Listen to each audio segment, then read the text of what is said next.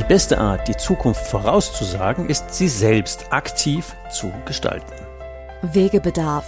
Bank neu denken. Der Podcast für mutige Firmenkundenbankentscheider, die neue Wege gehen wollen und können. Es geht um mehr Nutzen, mehr Lebensqualität und mehr Ertrag für alle. Banknutzer, Bankinhaber, Bankmitarbeiter und die Bank selbst. Aus eigener Erfahrung als Unternehmer, als Wegbegleiter von über 250 Firmenkundenbanken in Deutschland, Österreich und Schweiz und Member der Big Banking Innovation Group lädt dich Ulrich Zimmermann ein, gemeinsam deine Firmenkundenbank neu zu denken und eine neue Beratungs- und Führungskultur mit Leben zu füllen. Beratung mit 100% Nutzen macht Berater und Bank wertvoll, unverzichtbar und zukunftssicher. Wegbegleitung zu mehr Nutzen, mehr Spaß und mehr Ertrag für alle. Wie reagieren wir auf den klassischen Klimawandel und wie wandelt sich die Stimmung in der Bank? Genau darüber rede ich heute mit zwei ausgewiesenen Experten, die sich äh, mit dem Thema Gemeinwohlökonomie und die Auswirkungen auf die Gesellschaft und auf die Bank sehr gut auskennen. Das sind Fritz Fessler und Thomas Mönius. Erstmal herzlich willkommen, ihr beiden, bei uns heute hier im Bank Neudenken Podcast. Herzlich willkommen auch äh, von meiner Seite live aus Wien. Live aus Wien, genau. Und Thomas, wo, von wo aus heißen wir dich willkommen? Ich bin in Nürnberg ansässig. In Nürnberg. Ja, das ist ja eine spannende Frage mit dem Thema Klimawandel in der Bank. Ähm, und wie reagieren wir auf den klassischen Klimawandel, beziehungsweise wie wandelt sich die Stimmung in der Bank?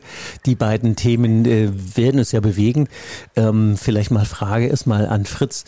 Ähm, Geld ist ja ein großer Hebel, die Gesellschaft zu ähm, gestalten.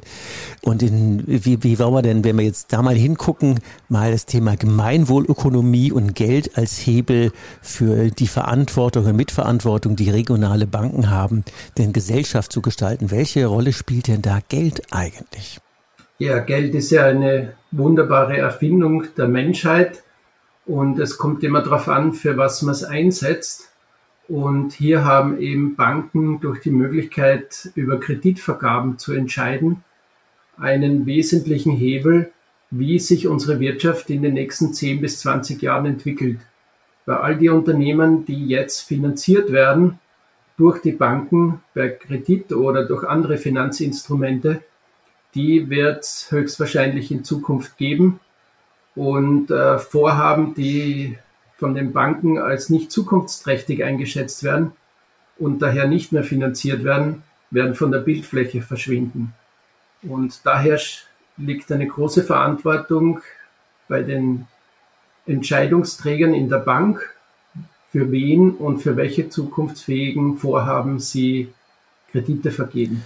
Ähm, um unsere Mithörer mal auf die ins Boot zu holen, sollten wir mal kurz noch deinen Hintergrund beleuchten. Du hast ja ähm, bist ja Vorstand in der Genossenschaft in der EG für Gemeinwohl und ihr habt ja auch schon mehrere tausend Mitglieder. Was ist denn da der Hintergrund und dein Bewegen, dein Antrieb, dich da so zu engagieren? Ja, die Genossenschaft für Gemeinwohl ist gegründet worden, um Geld gemeinsam zu gestalten. Das war 2014, wurde die in Wien gegründet und äh, ist eine zivilgesellschaftliche Plattform mit über 4000 Privatpersonen, Vereinen und Firmen im gesamten deutschsprachigen Raum. Uns geht es dabei ums Geld- und Finanzsystem, das dem Gemeinwohl dienen soll. Und das tun wir in drei verschiedenen Bereichen. Einerseits leisten wir Bildungsarbeit mit unserer Akademie für Gemeinwohl. Zweitens, wir entwickeln alternative Finanzprodukte wie das Crowdfunding für Gemeinwohl, das Gemeinwohlkonto oder das Gemeinwohlbanking. Und drittens, wir erheben unsere Stimme in finanzpolitischen Fragen sozusagen eine Lobbying-Stimme der Zivilgesellschaft. Das hört sich schon mal gut an. ähm, Thomas, die, du bist ja auch eigentlich aus, dem, aus der Bankenwelt klassischer Banker in vielen Positionen. Ähm, was ist denn dein Hintergrund, dich zum Thema Gemeinwohl zu engagieren? Ja, du hast schon gesagt, ich war fast 30 Jahre in einer Großbank tätig hier in Deutschland und habe dann 2015 den Christian Felber äh, bei einem Vortrag kennengelernt, der über die Gemeindeökonomie ähm, ja, referiert hat. Und das fand ich damals total interessant und der hat mich total berührt, weil der darüber gesprochen hat, wo denn eigentlich die Problembereiche auf unserer Welt sind. Und einen Problembereich hat er damals angesprochen, wäre, dass nur wenige Menschen, also acht waren es da, äh, so viel Vermögen haben wie die Hälfte der Weltbevölkerung. Und diese Ungleichgewicht acht, an Vermögen. Acht, acht, Stücke, acht Menschen. Acht Menschen haben so viel wie die Hälfte der anderen Weltbevölkerung. Sozusagen wie vier Milliarden. Wow. Mhm. Und das war etwas, ich war damals Leiter vom Private Banking hier in Nürnberg und wir haben da eine Milliarde äh, Vermögen verwaltet für unsere Kunden und wir wurden immer daran gemessen, dass das jedes Jahr mehr wird. Und es ging immer nur Rendite, Rendite, Rendite, egal was da finanziert wurde. Und äh, nachdem ich das gehört habe, hat das bei mir eigentlich was ausgelöst, dass ich dieses Schreien nach Ertrag, Ertrag, Ertrag in der Bank eigentlich nicht mehr so ertragen konnte. Und dann kam auch noch dazu, dass so ein Führungsstilwechsel anstand, äh, weg vom kooperativen Führungsstil hin zu, ähm, ich sage es jetzt mal ganz extrem, Befehl und Umsetzung. Und mh, hm, das war dann nicht mehr meine Welt und ich bin dann da ausgestiegen und dann auch zur Gemeinwohlökonomie gekommen. Und da bin ich dem Fritz Fessler begegnet, äh, weil die Genossenschaft für Gemeinwohl eben auch dieses Kreditthema bewegt hat. Und äh, das war ja mein Fachgebiet und so sind wir zusammengekommen und seitdem arbeite ich da ehrenamtlich in der Genossenschaft auch mit. Sehr cool. ähm, ich glaube, wir sollten noch zwei Takte sagen. Wer ist denn dieser phänomenale Christian Felber? Was hat, äh, was hat er denn so in die ähm, in die, welche Ideen hat er denn so in die Welt getragen? Weil ich glaube, für den einen oder anderen oder wahrscheinlich für alle ist der neu. Ähm, wer mag denn da noch zwei Takte zu sagen zu Christian Felber? Ja, ich kann da noch was dazu sagen. Äh, also er hat letztendlich 2010 nach der Finanzmarktkrise ein Buch geschrieben, das heißt Gemeinwohlökonomie. Und dies, in diesem Buch skizziert er praktisch ein alternatives Wirtschaftssystem, was diese ganzen Problembereiche, die unser Wirtschaftssystem ähm, bewirkt, verhindert oder, oder abändert. Also ganz extrem gesprochen, wir sagen eigentlich in der Gemeindeökonomie, die Wirtschaft steht auf dem Kopf und wir möchten sie wieder auf die Füße stellen. das heißt, die Wirtschaft soll sich nicht an Profit orientieren, reiner Profitorientierung, sondern soll sich am Gemeinwohl orientieren. Und das ist ja genau das, was letztendlich auch ähm, Verfassungen und Grundgesetze immer wieder fordern. Das exemplarischste Beispiel ist die Bayerische Verfassung. Ähm, die schreibt er im Artikel 151 wirklich, 51 wirklich vor, die ganze wirtschaftliche Tätigkeit dient dem Gemeinwohl. Und das ist ja genau das, wo die Gemeinwohlökonomie wieder hinkommen will. Ja, was er ja aktuell nicht tut. Also ich glaube, haben wir nicht bei uns im Grundgesetz Artikel 14 Eigentum verpflichtet und muss dem Gemeinwohl dienen. Ähm, also im Prinzip, wenn man der Statistik so glaubt, ist es so, dass 88 Prozent der Deutschen und 90 Prozent der Österreicher sagen, wir bräuchten was anderes. Aber so die bisher bekannten Systeme haben sich ja nicht so wirklich nachhaltig bewährt und da wäre es ja mal eine gute Idee, mal was anderes zu haben. Also von daher ist das natürlich jetzt eine Einladung an euch Hörer zu sagen, oh, da müssen wir mal die Ohren spitzen und gucken, ja, was gibt's denn anderes? Weil große andere Systeme haben sich ja nun gar nicht bewährt und das, was wir gerade machen, ja auch nicht wirklich, sonst hätten wir ja nicht viele Probleme, an denen wir gerade kämpfen. Und deswegen ist das natürlich sehr spannend. Auch was der Fritz gesagt hat, so ungefähr übersetzt, ähm, Kredite, die wir heute oder Investitionen, die wir heute tätigen oder kreditieren, ist die Welt von morgen in 10, 20 Jahren. Das ist das, was wir heute auf den, auf den Weg ähm, geben. Also da haben wir natürlich eine hohe Verantwortung. Und dann haben wir natürlich auch noch so ein paar Verpflichtungen in der Bank, die ja uns ähm, über gewisse EU-Positionen zwingen, auf ein paar Sachen in der Kreditvergabe aufzupassen und äh, da ein paar neue Weichen zu stellen. Ich glaube, Fritz, da wolltest du ein paar Takte zu sagen. Wir haben bisher bei der Kreditvergabe die Kreditwürdigkeit und die Kreditfähigkeit äh, beurteilt, einer potenziellen Kreditnehmerin oder eines Kreditnehmers. Und was jetzt neu hinzukommt, ist, dass auch die Kreditwirkung äh, gemessen werden soll, beziehungsweise in Zukunft muss, damit eben auch festgestellt wird, welche Nachhaltigkeitsrisiken so ein Kredit oder ein Investment mit sich bringt. Und die Regulatorik schreibt ja schon vor, dass zum Beispiel eine Green Asset Ratio angegeben werden muss. Das heißt, äh, in welchem Prozentsatz ist mein Kreditportfolio nachhaltig wirksam im Sinne der Taxonomie. Die Taxonomie ist eben ein Regelwerk, das jetzt einmal seitens der EU definiert, was wird als nachhaltiges Wirtschaften angesehen und was nicht. Und daher kommt eben dieses Thema der Kreditwirkungsmessung auf die Banken zu. Und genauso, wenn man dann den Nachhaltigkeitsbericht, den nicht finanzielle Berichterstattung ähm, jährlich abgeben muss, dann ist dort auch ein Bestandteil darin, äh, wie wirkt mein Kreditportfolio. Und daher sind es neue Themen, die auf die Banken zukommen, insbesondere die große Hürde, woher kriege ich die Daten von meinen Kreditnehmerinnen und Nehmern. Einerseits vom Bestandsportfolio, da habe ich sie noch nicht erfasst, andererseits aber auch von den Kreditneuvergaben, ähm, dass ich eben erst die Prozesse und die IT-Systeme dafür schaffen muss, dass diese Daten dann hier strukturiert erfasst werden können. Hm, manchmal ist es ja so, das sagen wir gar nicht so laut sagen, aber manche Veränderungen, die werden ja erst eingeleitet oder umgesetzt, nicht weil der Verstand sagt, dass sie schlau wären, sondern weil es ähm, rechtliche oder finanziell oder sonstige auch ähm, in der Berichtslegung oder in den ähm, Veröffentlichungspflichten, äh, dass wir da ein paar Maluspunkte und andere Nachteile haben. Was kommt denn auf Banken zu, die das nicht erfüllen?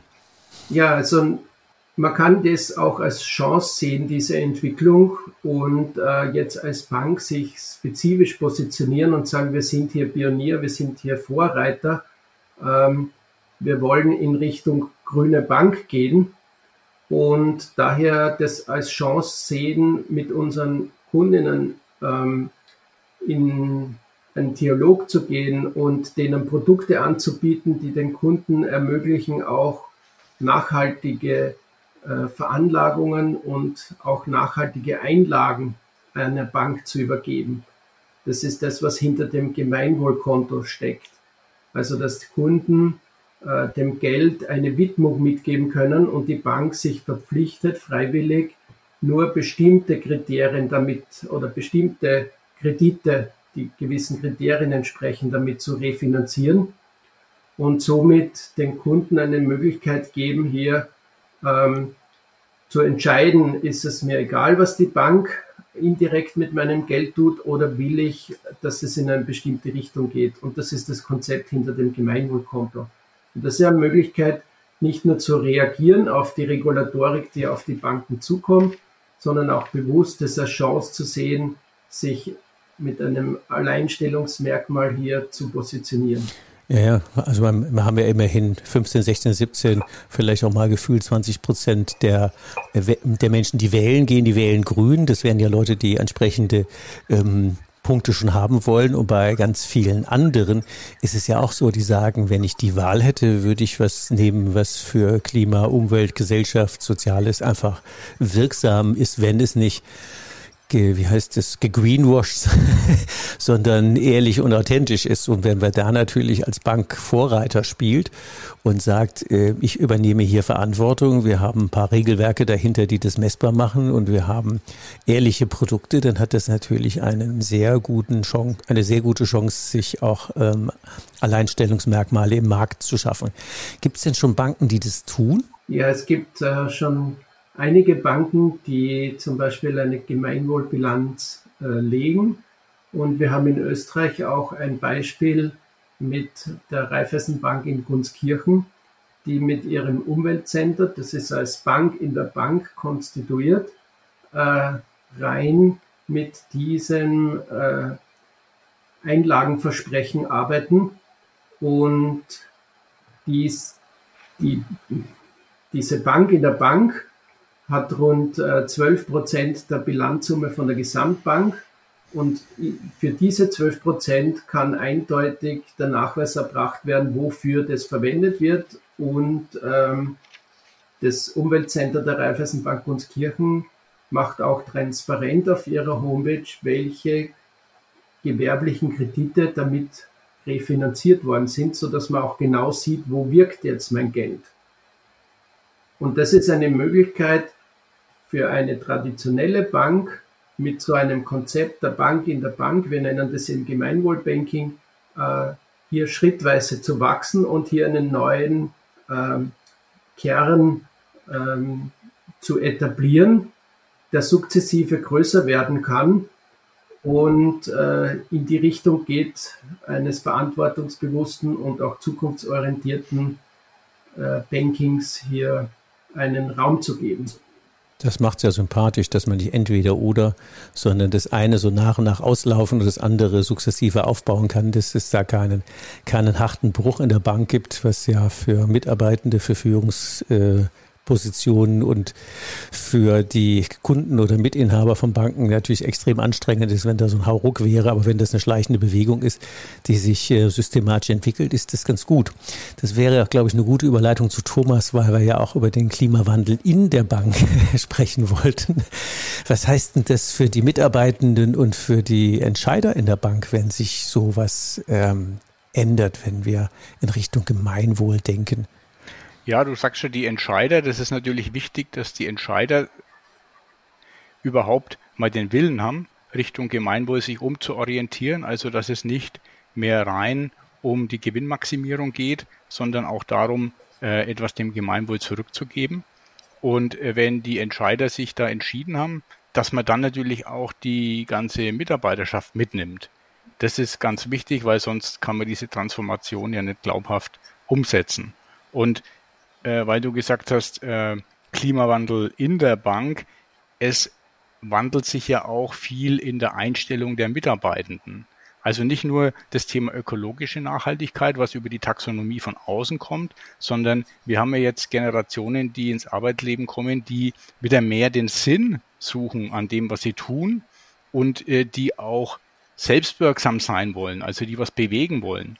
Und da haben wir in der Gemeinwohlökonomie eben neben der ökologischen Nachhaltigkeit eben noch andere Werte, die wir betrachten, nämlich das Thema Menschenwürde, also wie wird mit mir als Mitarbeitenden umgegangen, das Thema Solidarität und Gerechtigkeit, aber auch das Thema Transparenz und Mitentscheidung. Also wie weit sind denn Entscheidungsgrundlagen in der Bank, wie weit werden die transparent gemacht für Mitarbeitende, wie weit können die mitsprechen, wie weit können die vielleicht sogar mitbestimmen, wenn es um wichtige Themen geht. Und das ist, glaube ich, der jetzigen Generation sehr wichtig, dass sie einmal den Sinn drin sieht, was sie tut, aber da auf der anderen Seite eben auch mitwirken kann und mit Weichen stellen kann. Das hat ja auch sehr viel mit der Attraktivität als Arbeitgeber zu tun. Ähm, nicht nur in Branchen außerhalb der Banken werden ja gute Leute gesucht, sondern Banken suchen ja auch Leute. Und die Sinnfrage, was mache ich hier eigentlich den ganzen Tag? Du bist ja das beste Beispiel, zu sagen, hoch, will ich das System unterstützen oder will ich lieber das andere unterstützen und kann dann abends in den Spiegel gucken und sagen, ich habe Verantwortung für die Zukunft übernommen und einfach aktiv mitgestaltet. Und äh, statt einfach nur, ich lässt da jetzt ein bisschen Tump-Produkte verklopft, Befehl und Gehorsam, du hattest es ja eben selber angedeutet. Und ich glaube, eine, eine neue Führungskultur, die eine Bank auf äh, sinnhafte und zukunftsfähige äh, Werte ausrichtet, also gemeinwohlartig. Ähm, das macht natürlich für viele Leute eine Bank äh, auf Kunden- und auf Mitarbeiterseite ähm, anders attraktiv als einfach nur, ich habe ein billiges Konto und muss da gucken, dass ich möglichst wenig bezahle, weil ich auch kaum Nutzen kriege. Sorry fürs Lästern, aber äh, wir, wir, kennen das ja aus dem äh, Tagesalltag. Das macht natürlich tatsächlich einen anderen Klimawandel. Ähm, wenn wir ähm, so die Beispiele angucken, die GLS Bank hat das ja auch auf ihrer ähm, ähm, Homepage macht ihr auch sehr transparent. Wie sind denn da die Erfahrungen, wenn Unternehmen, die finanzieren, ähm, sich plötzlich auf der Webseite einer Bank wiederfinden und Leute können nachgucken, ich habe da x Millionen bekommen und habe die in ein Projekt ähm, investiert, das die und die Wirkung hat. Wie, wie sind denn die Reaktionen erfahrungsgemäß? Also aus meiner Sicht ist das eine Auszeichnung, wenn man von so einer auf Nachhaltigkeit ausgerichteten Bank finanziert wird, weil man damit auch nach außen zeigen kann, welche Werte und welche Haltung in dem Unternehmen hier im Vordergrund stehen.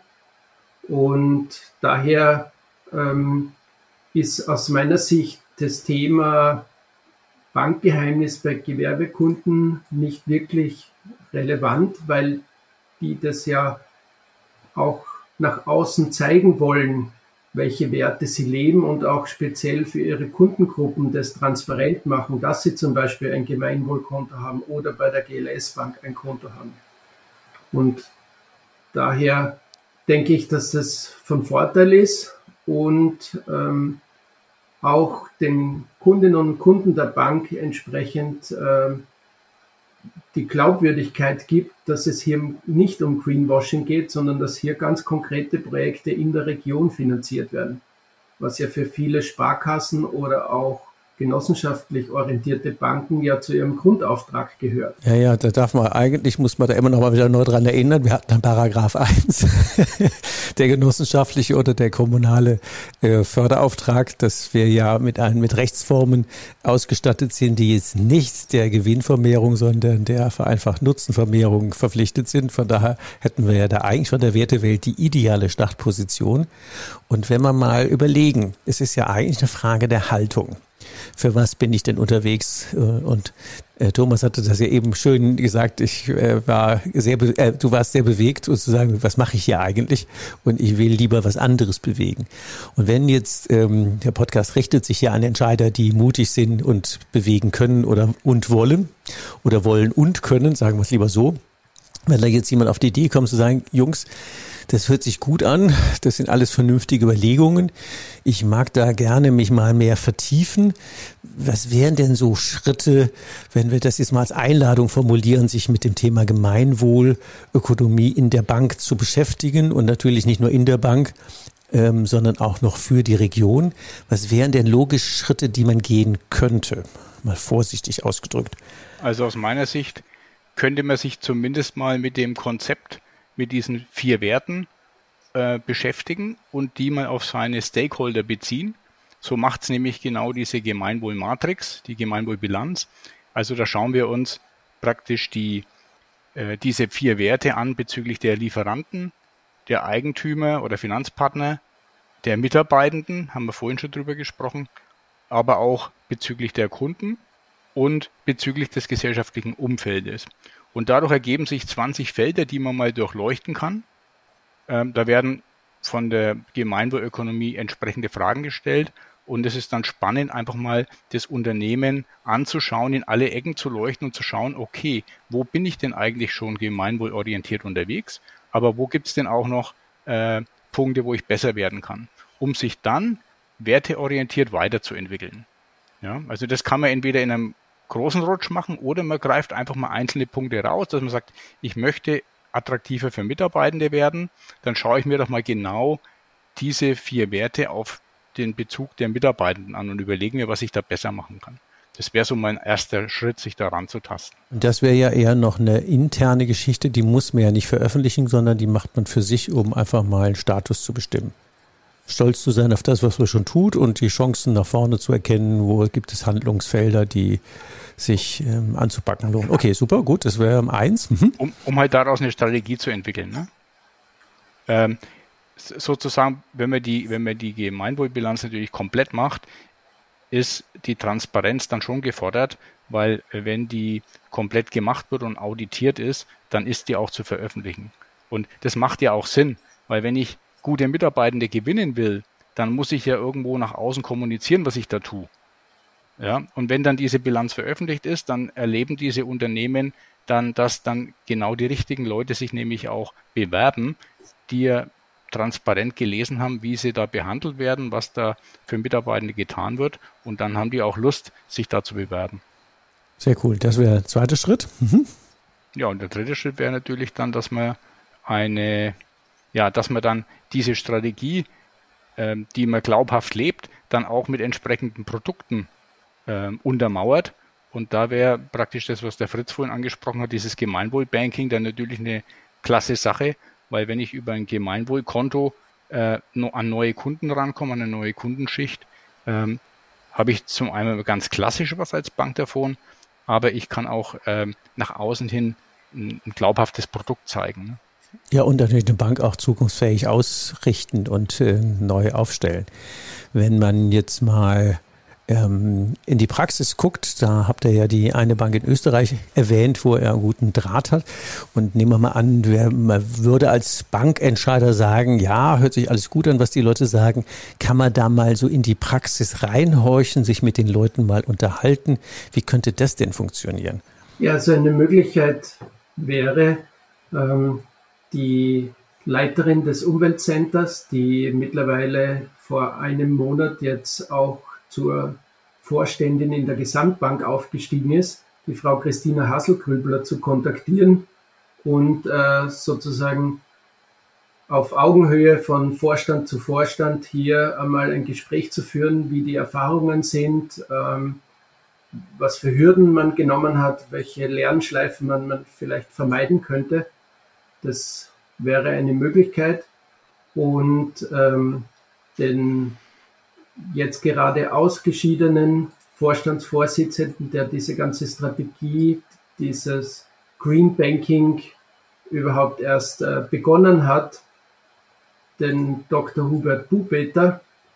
Mit dem wird es dann ein Kamingespräch geben und den entsprechenden Termin wird, wirst du dann, Ulrich, in deinem Newsletter dann bekannt geben.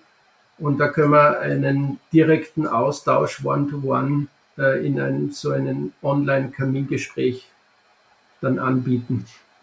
Ja, das hört sich ja schon mal gut an. Ähm, so einen Prozess würdet ihr ja begleiten. Den muss man ja nicht selber erfinden. Da würde man ja an den Erfahrungen, die ihr habt und den, der Hintergrundwissen ähm, profitieren können. Also von daher wäre, glaube ich, für heute die Einladung, ähm, an unsere Hörer, sich Gedanken zu machen, was ähm, Thema Blick in den Spiegel, was die Haltung auf Dauer, was erzählen wir unseren Enkeln und Urenkeln, wo haben wir damals ähm, hingeguckt oder weggeguckt und wo haben wir Aktivitäten ergriffen und auch für unsere Kundschaft die Verantwortung übernommen, weil die ja alle vor den gleichen Problemen stehen, nicht nur äh, investieren und anlegen, ähm, sondern ähm, bei unserer Unternehmerkundschaft ist es ja so, dass die ja die gleichen Anforderungen natürlich auch erfüllen müssen, um urenkeltaugliche Geschäfte zu machen und äh, wer, wenn nicht die eigene Bank, äh, wer sollten einen da begleiten?